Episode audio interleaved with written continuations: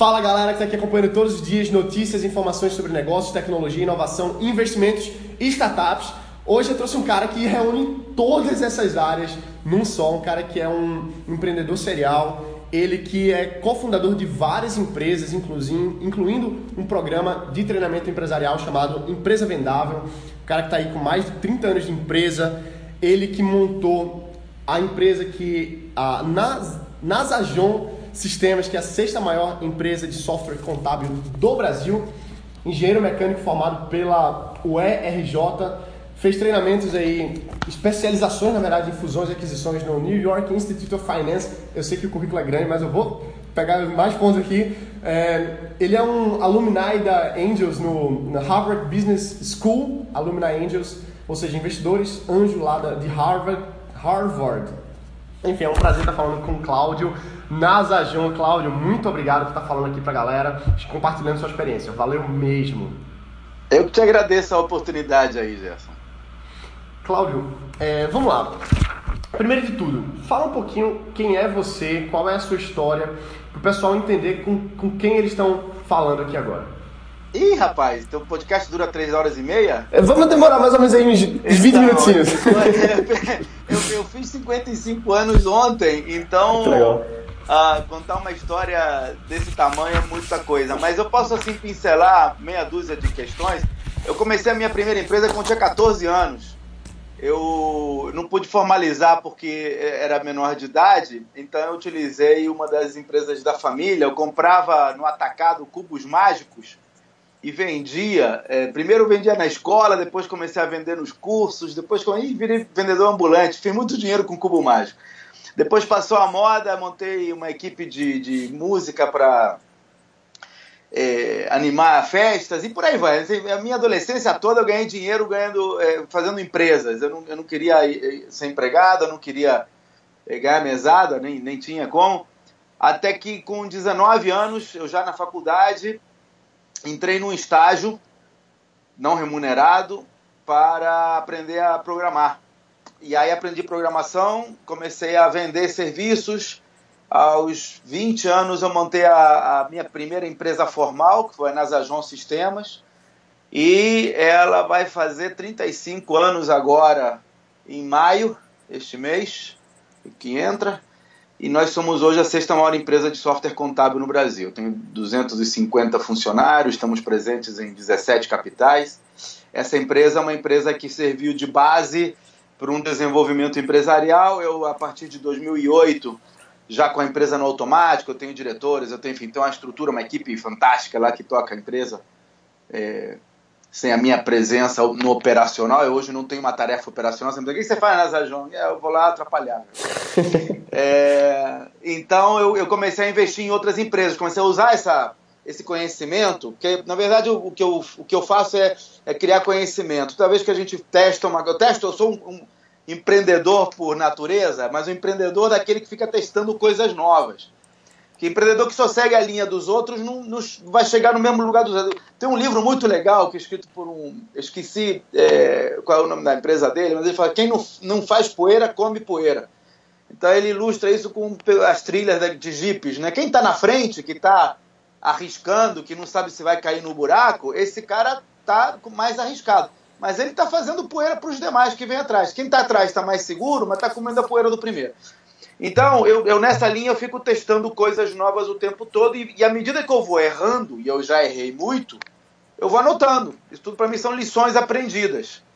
E às vezes eu acerto e vou anotando também. Até que eu criei uma espécie de uma fórmula, que é um processo que eu venho seguindo já há uns 10 anos é, nas empresas em que eu construí.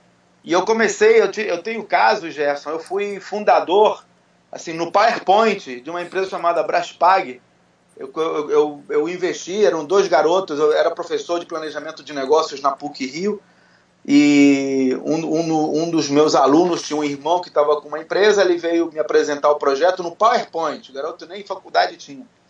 E eu investi um dinheiro com ele, a gente montou a Braspag e nós vendemos essa empresa oito anos depois, não, quatro anos depois, por 25 milhões de reais. Os caras ficaram multimilionários, os dois sócios fundadores ficaram multimilionários antes dos 30 anos. Essa foi, foi 24 mil por cento isso aí. Depois, depois nós montamos uma outra empresa também nessa área, também investi 50 mil, vendi por 2 milhões no ano seguinte. Depois montamos uma. Depois compramos uma a, a participação majoritária na Moip. Moip foi, foi crescendo, crescendo, crescendo. Foi vendida no, mês, no ano passado por 160 milhões de reais. E, enfim, por aí vai. Então a gente, a gente fórmula que permite aplicar isso em empresas. Hoje, hoje eu tenho participação, pra você ter ideia, em clínicas de fisioterapia, em empresas de software. Tenho hoje, depois dessa, desse teu podcast aqui, eu vou para uma reunião que eu estou negociando uma, uma empresa de serviços é, médicos. Então, assim, tem empresas do mundo digital e empresas do mundo real. Porque todas as empresas, Gerson, elas têm um único um único passo a seguir, né? Você tem que arrumar.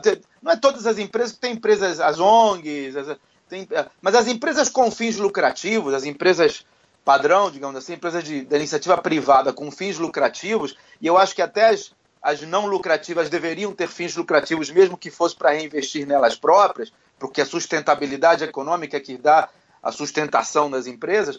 Mas então todas as empresas que têm fins lucrativos, elas em definitiva, elas têm alguns pilares sobre os quais elas precisam se basear. Um dos pilares é atrair clientes. E você atrai clientes ah, se você tem um bom produto, os clientes vão chegar. Não!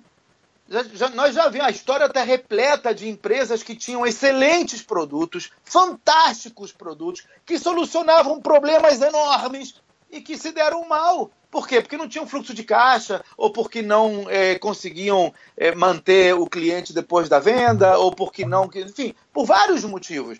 Mas não basta você ter um bom produto. Você tem que ter clientes satisfeitos. O, o, o que eu descobri Quer dizer, um dos pilares do que eu descobri nessa minha trajetória empreendedora, vão, vão se lá 35 anos, é que mais importante do que o produto, mais importante do que o serviço, mais importante do que qualquer outro, assim, se você perguntar, Cláudio, qual é a mais importante característica de uma empresa de sucesso? Eu vou te dizer, é a satisfação do cliente.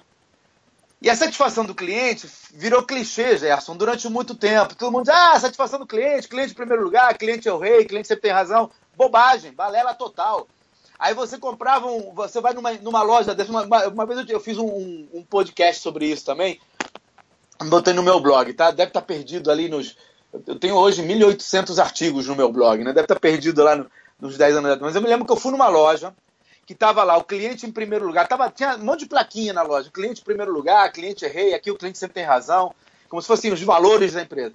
E aí eu fui trocar um, um presente que eu tinha ganho no aniversário e fui lá e era sábado.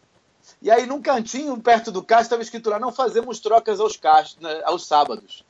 Aí você pergunta assim: pô, que cliente rei é esse? Se vem o rei aqui, não precisa nem ser rei. Se vem um ministro de Estado aqui, que nem está tá longe de ser rei, e que ele quiser trocar a blusa dele não sabe, tu vai dizer que não, não troca os sábados? Aqui.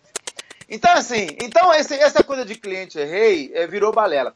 Mas muito recentemente, coisa de três anos atrás, a coisa foi institucionalizada, porque o, um, um, foi, foi, foi lançado aqui. Deixa eu botar meu telefone para carregar, que ele já avisou que está com a bateria fraca. Pronto.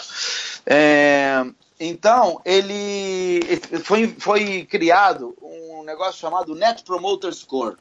O Net Promoter Score, ou NPS, no, no jargão técnico, ele é uma medida formal de, mensu, de, de, de medição da satisfação do cliente.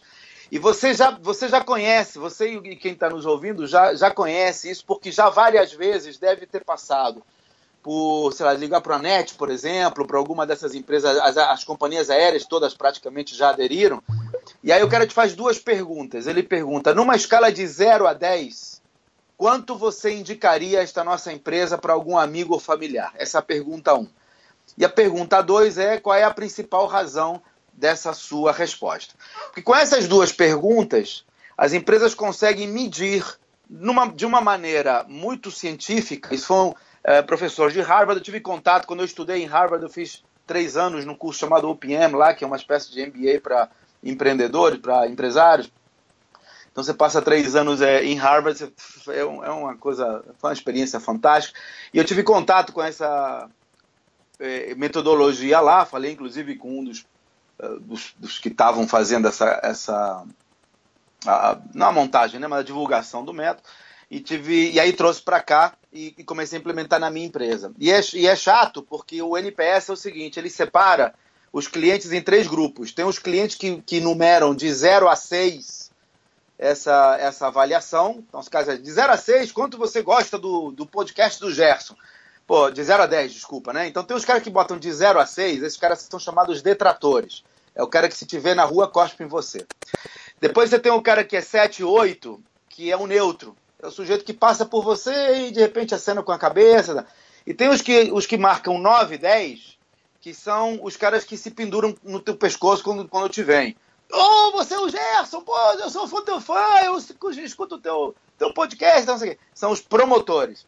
Então, que o, a, a, metodologia da NPS é muito simples. Você pega o número de promotores e diminui do número de detratores. É que nem aquelas provas da faculdade que a gente perdia um ponto para cada, cada ponto, para cada erro, tirava um, acerto. Então, quer dizer, empresas que tinham níveis de satisfação do tipo. Nove... Eu, eu vou te dar meu exemplo. A Nasajon, historicamente, tem níveis de satisfação próximos a 100%. 98% dos meus clientes se declara satisfeitos ou muito satisfeitos com a empresa. Quer dizer, 5,5 ou mais. E a gente sempre estava baseado nesse negócio. Pô, 98% é fantástico. Qual é a empresa que tem 98% de satisfação? Meu concorrente mais próximo tinha 63%. Então eu falei, pô, estamos nadando de braçada. Aí, no ano passado, a gente implementou o NPS. Então, a minha URA hoje, quando a minha, o meu atendimento automático hoje, quando você liga para lá, nós fazemos tipo 20 mil atendimentos por mês aproximadamente. Então é uma medida muito, muito certa, assim, não são 3 ou 5 ou 10, são 20 mil pessoas dizendo como é que se atende. E aí nós implementamos o NPS. Rapaz, no primeiro mês a gente teve acho que 57 de NPS. E aí todo mundo ficou deprimido, né? Essa porta tá errada, o telefone tá ruim, os caras não estão batendo. Aí, aí modificamos tudo, começamos a fazer. Não, estava certo. Enfim, o que, que acontece? Eu tenho muita gente no neutro. Hoje o NPS tem 67, que é muito bom. A média do meu setor é 52, para você ter ideia. É, mas assim, é, é muito mais relação você ter um NPS acima de 70 do que uma satisfação de usuários. Por quê? Uma coisa é cliente satisfeito porque está satisfeito, mas é neutro. Ele está satisfeito e pronto. Aí você pede um depoimento, o cara, não, não tem nada que desabone, não. Está tudo certo. Entendeu? Mas o, que, o cara que quer é o promotor, que é 9 e 10. Não, o Gerson é do caramba. A empresa dele é fantástica, recomendo, pode comprar. Esse é o cara que presta. E é isso que o NPS mede. Então, é, e os estudos mostram que as empresas que têm NPS acima de 70, elas geram 80% a mais de resultado do que as empresas abaixo desse valor. Então é um número que vale a pena buscar. Então, esse é um dos pilares. Se você assim, perguntar assim, em 35 anos, o que, que você aprendeu? Tem que deixar o cliente satisfeito. Agora, você pode deixar o cliente satisfeito de várias maneiras. Uma é você se desvivendo pelo cliente, você dando para esse cliente uma experiência fantástica, você que, que, via de regra isso é muito bom. Então é, é, é, bem legal você dar mais do que o que você promete. E hoje, uh, Gerson, as, as empresas, de uma maneira geral, elas não cumprem o que prometem. Então você já cumpriu o que você promete já é bom. Eu lembro quando a gente instalou a, a qualidade total, em 95, se não me engano, nós começamos a implementar a norma NBR da ISO 9001 do, do, da qualidade total. E uma das coisas que a gente tinha que garantir para os auditores era que, seja lá o que for que a gente prometia, a gente garantia a entrega. Então você pode prometer cocô em lata, desde que você entregue cocô em lata. Aliás, outro dia eu vi uma propaganda, tem cocô em lata mesmo, é adubo que o cara vende, o cara chama de cocô em lata. Então, se você vende cocô em lata e entrega cocô em lata, tá tudo certo, qualidade 10. Agora, se você promete cocô em lata e entrega uma pasta barrenta, aí não, não funciona. Então, o que, que acontece? Se você, você tem um bom produto, eu, eu dou muito o exemplo do, do guarda-chuva, né? Você compra um guarda-chuva numa chuva, tá chovendo, aparece os camelões, não sei aí em Recife, mas aqui, é, é, quando, quando começa a chover, aparece um camelão em cada esquina vendendo guarda-chuva. E você compra os guarda-chuva por 10 reais. 5 reais os normais, 10 reais o automático. Quando você compra um guarda-chuva por 10 reais, eu não sei você, mas eu espero que ele dure duas, três chuvas no máximo. Eu não imagino que esse guarda-chuva vai me acompanhar nos próximos 10 anos. Não por 10 reais. Então, quando ele dura um mês, eu já fico contente. Pô, guarda-chuva bom. Vou comprar sempre nesse camelô. Entendeu? Agora, diferente quando você vai numa Dolce Gabbana, quando você vai numa Louis Vuitton e compra um guarda-chuva de R$ 1.500 e ele quebra depois de seis anos. Aí você fica pé da vida. Você, Pô, eu comprei esse guarda-chuva para dar para os meus filhos. Isso aqui tinha que ser uma Mont Blanc. Isso aqui tinha que ser um Rolex, né? Um Rolex dos guarda-chuvas. A Louis Vuitton está vendo por 2.500 o, o guarda-chuva deles. Então, eu quero dizer é o seguinte: se você entregar o que você prometer, já está no lucro, porque a maioria, a grande maioria das empresas não faz o que promete. Promete enviar uma, uma, um contrato e não manda. Promete ligar de volta e não liga. Promete fazer a implantação no dia tal e não faz. Então, se você puder fazer mais do que você promete, você já está então já está nos 5% do, da, da, do, do, da etapa superior. Então, manter o cliente satisfeito é sempre um, um, um bom negócio. Mas também não para por aí. Porque para você ter uma empresa que cresça, você precisa de um time. Você não pode fazer a coisa sozinha, senão você não consegue crescer. As pessoas têm 10 dedos. Se você hoje você tem o teu podcast aqui, e vou usar o teu podcast, que é, que é um ponto fora da curva, porque os podcasts, você, na teoria, você pode ter 6 milhões de pessoas olhando e o teu, o teu poder é o mesmo. Quer dizer, a tua necessidade de infraestrutura é, é, semelhante. Você pode fazer esse mesmo podcast, em vez de chegar para 600 mil, você pode chegar para 600 milhões de pessoas, é, essencialmente com o mesmo trabalho. Então, ao contrário da maioria das empresas, onde ter 10 vezes mais clientes demanda quase 10 vezes mais estrutura, tá bem? Esse é o grande barato do marketing digital, tamo junto. Mas, é, quando você começa a ter mais clientes, para você dar uma experiência legal, você precisa também responder a, a, dúvidas ou responder a contatos. O cara que assiste o teu podcast e manda um, um, um e-mail, ele espera ser respondido. Quando ele manda uma, um elogio, ele espera um obrigado. E você sozinho não consegue responder a uma quantidade absurda de clientes. Muito mais 10 vezes absurda. Então você precisa de time. Então é preciso montar um time para permitir o teu crescimento. E o, o eu diria para você que o, o, mais legal de tudo é quando a gente começa a analisar resultados. Que muitos empresários não param para analisar seus resultados, Gerson. A maioria dos empresários pequenos que eu conheço ainda mistura a finança as finanças pessoais com as finanças empresariais. O cara sai com o cheque da empresa para pagar supermercado. Então, isso é mortal para uma empresa. Você, você pode fazer isso, você depender da tua empresa, mas bota duas contas. O que entra na empresa, entra na empresa, depois você saca como distribuição de lucros, ou você saca como é, resultados, como, como de, é, é, prolabore. Mas é preciso que a empresa tenha uma, uma identidade própria para que ela possa crescer como uma entidade, como um bicho que vai além de você. Ele vai sobreviver a você. Seu podcast amanhã pode não ter você não ter você apresentando. Que é o estado da arte. O estado da arte é quando o fundador, o principal empreendedor, e executivo não precisa estar na operação. Que é o meu caso hoje na grande maioria das empresas em que eu estou. Ainda não consegui isso com empresa vendável, que é a mais recente, é o mais recente empreendimento, mas em todas as outras eu não sou peça da, da máquina operacional. Se eu for lá, eu atrapalho. Na verdade, o meu papel é ir lá atrapalhar mesmo, é, é criar coisas novas, é, é, é criar novos, é, novidades. Mas eu tenho um time que toca a operação. Então, é, hoje, por exemplo, você tem que apresentar o podcast. Se amanhã você ficar doente ou quiser é, é, usar esse tempo para fazer outras coisas, você não consegue, porque a tua empresa, me referindo ao podcast especificamente, ela depende de você estar tá aí convidando as pessoas, apresentando, etc e tal. Então, no dia que você puder botar um avatar fazendo a apresentação, você botar lá o, a, a, a Leila Pinheiro fazendo a apresentação para você, entendeu? O teu papel vai ser o quê? Vai ser coordenar o estagiário que vai fazer os convites, o assistente que vai mandar os e-mails, a menina que vai fazer a operação técnica e a Leila Pinheiro que vai fazer a apresentação, vai ser a apresentadora do podcast. E você não precisa estar na operação. Esse, para mim, é o estado da arte de qualquer empresa, quando ela vira autogerenciável, onde o empreendedor ele, ele passa a ditar as diretrizes, as estratégias, faz o, o negócio crescer, não, não o negócio funcionar. Então esse é o. Só falei pra cacete aqui, não sei, vai. vai... Eu tô tentando anotar tudo, eu tô tentando anotar tudo, mas não dá. que massa. Não, é claro, é incrível o que você está falando, que está trazendo para a gente aqui. Assim, para mim está sendo uma mega aula, tanto é que eu estou aqui anotando diversas milhões de páginas, eu vou ter que organizar depois que eu já perdi a ordem. É, tenho certeza que o pessoal está acompanhando muito bem, assim, a gente poderia fazer uma série de várias entrevistas aqui, de várias coisas. A gente tá, tá com o tempo estourando um pouquinho, e assim, antes da gente, antes de eu passar para a pergunta final, eu queria que você explicasse um pouquinho mais sobre o que é esse programa é, da, da empresa vendável, né? O que, que, o que, que é isso?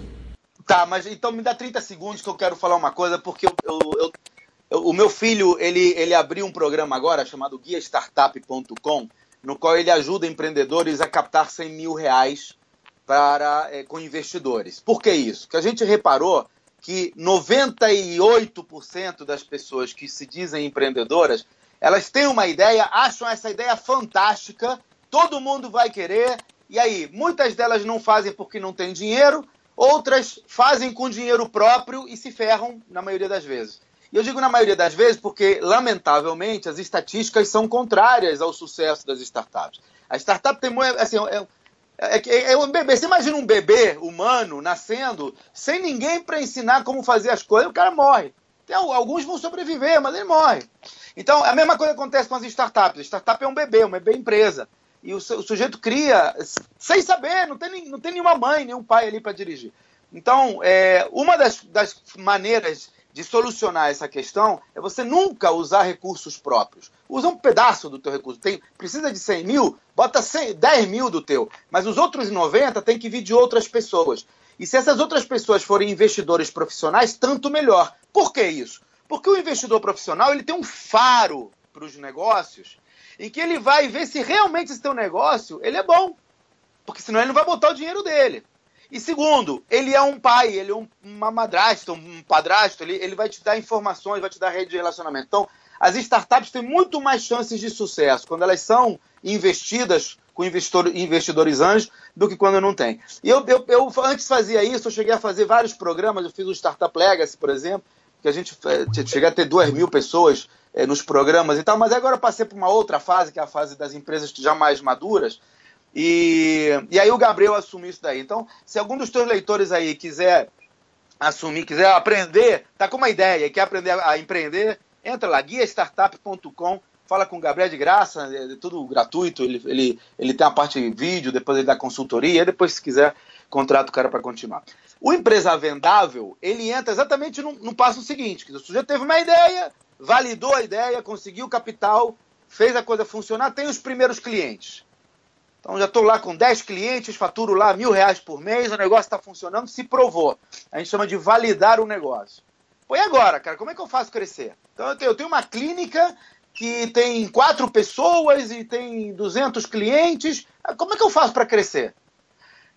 Então, para esse cliente, eu tenho uma clínica odontológica, eu tenho uma clínica de fisioterapia, tenho um escritório de advocacia, tenho uma pequena marcenaria, é, tem uma empresa de desenvolvimento de software, tem um podcast. Dizer, é a empresa que já está funcionando, já se estabeleceu, o, o, dono já tem uma fórmula de sucesso. Você já sabe como fazer o teu podcast funcionar. Você já tem a fórmula do podcast. Como é que você cresce agora? Então aí onde a gente entra com empresa vendável. Eu me juntei com o Sandro San, que é um dos maiores estrategistas do país, o cara que já comprou e vendeu mais de 27 empresas, o cara, ele comprava empresas em dificuldade, reestruturava e vendia. Dizer, é, um, é um cara que sabe como tirar empresas do aperto e conhece a coisa de marketing digital, como atrair clientes e tal. E aí pegou a minha experiência também com investimentos e com é, identificação de bons negócios e essa fórmula que eu te falei que a gente meio que identificou ao longo desses 30 anos, 35 anos, e, e, encapsulamos isso num programa de capacitação empresarial chamado Empresa Vendável. O Empresa Vendável ele é composto por duas, duas etapas. Tem uma etapa que é gratuita, você entra lá em. em, em vou dar o, o teu link, porque se você quiser depois dar algum bônus teu aí, fica à vontade. Então você entra lá em startupsdeimpacto.com, empresa vendável, e você vai cair numa, numa, série de cursos, são três aulas, em que a gente explica os cinco pilares do valor de uma empresa. Os cinco pilares que fazem que uma empresa possa ser rentável, escalável, possa crescer e autogerenciável, para que o dono da empresa, o fundador, ele possa usufruir dela como um legado, que ele possa tirar férias de 30 dias. Sabe quantos empreendedores eu conheço que conseguem tirar 30 dias de férias? Conta com as mãos. Não, se eu sair não posso porque a empresa para. A empresa não pode parar porque você viaja, meu amigo. Então, ela tem que ser uma máquina autônoma. Então, a gente ensina como criar máquinas de fazer dinheiro autônomas, que a gente chama. Então, são os cinco pilares que a gente chama, que são a vocação. Então, cada empresa, ela tem, você tem um podcast, 600 mil, é, 60 é, mil downloads. Mas se você agora começar a falar de culinária, você vai se perder. Se você agora falar de moda, você vai se perder. O teu negócio é startups. Essa é a tua vocação. Você está entendendo? É que nem se eu falar agora sobre penteados de cabelo. Tô ferrado. Né? Então, e, e, tem empresa que não tem essa visão. Eu quero quer fazer de tudo um pouco. Cair na rede é peixe. Não pode. Não pode porque isso prejudica outra. Então a gente fala da vocação, eu, eu explico como identificar a tua vocação. Depois o segundo pilar é autonomia. Eu mostro como você faz para não depender de uma pessoa específica. Por exemplo, aqui no teu podcast, como é que você faz para não depender do Gerson para fazer o podcast? Vou te ensinar. Entendeu? Então, o sujeito que está ali, que é a clínica odontológica, o dentista, depende dele. Sem a mão dele, a, a, empresa não funciona. Então, se ele morre, acabou a empresa. Que legado é esse que você está construindo? Então, eu ensino para o dentista como fazer. Um dos nossos alunos, inclusive, era dentista, montou uma franquia dentária. Olha que beleza. Ele não precisa estar tá na. Então, é, é, eu ensino como montar autonomia, quer dizer, independência de fornecedores, clientes ou pessoas específicas. Depois nós vamos falar de lucratividade. Como fazer com que o teu lucro seja maior? Como você faz para receber antes e pagar depois? Para diminuir esse gap e colocá-lo ao contrário para ter uma, uma empresa que cresça Quanto mais clientes você tem, mais você cresce. Ao contrário de algumas empresas que, para crescer mais, precisam gastar mais, porque precisam colocar investimento. Porque... Então, tudo é fluxo de caixa. A gente fala isso muito no fluxo de caixa. E temos parceiros importantes no fluxo nessa coisa contábil. O, a HC Donin, por exemplo, a Donin, que é um dos maiores escritórios contábeis da Rede Nacional de Contabilistas, é, é parceiro nosso, ele dá aulas sobre é, como analisar as, as demonstrações financeiras, tudo, tudo dentro do curso. Depois temos a parte de organização. A gente fala o quarto pilar. A organização é como você monta a equipe. Como você cria um time dos sonhos. Ah, não tenho dinheiro para contratar gente boa. Tem! Você pode contratar desde estagiários não remunerados, e tem muita gente querendo até pagar para trabalhar. Tá? Se você oferece, não vai pagar para trabalhar para ser teu menino dos mandados, para servir café. Mas se você precisa de alguém para fazer, sei lá, para responder e-mail do, do podcast, Pode chamar gente que tem gente querendo trabalhar e aprender com a experiência. Por quê? Porque precisa se colocar no mercado de trabalho. Você tem gente que já estava no mercado de trabalho e saiu. Mulheres grávidas, pessoas aposentadas, saíram, mas não querem ficar em casa, precisam entrar de novo, querem se sentir úteis para a sociedade. Você contrata gente muito boa por muito pouco. Então eu ensino como fazer isso. É, e tem alguns contratos que você pode fazer. Nós temos também um outro patrocinador do nosso programa, é o Leonardo Pessoa, que é um, é um advogado que ele tem uma escola é, de direito e ele então ensina como fazer os contratos e como fazer, que cuidados você deve ter com a, a parte legal, de assim, para você se precaver. Amanhã, se não, você não contratar uma pessoa para trabalhar de graça, depois ela te acionar para receber é, o salário como trabalho escravo, né? Então, é, o, o, Leonardo, ah, oh, então tem que preparar. E o último pilar, que, é que para mim é a menina dos olhos, é a recorrência.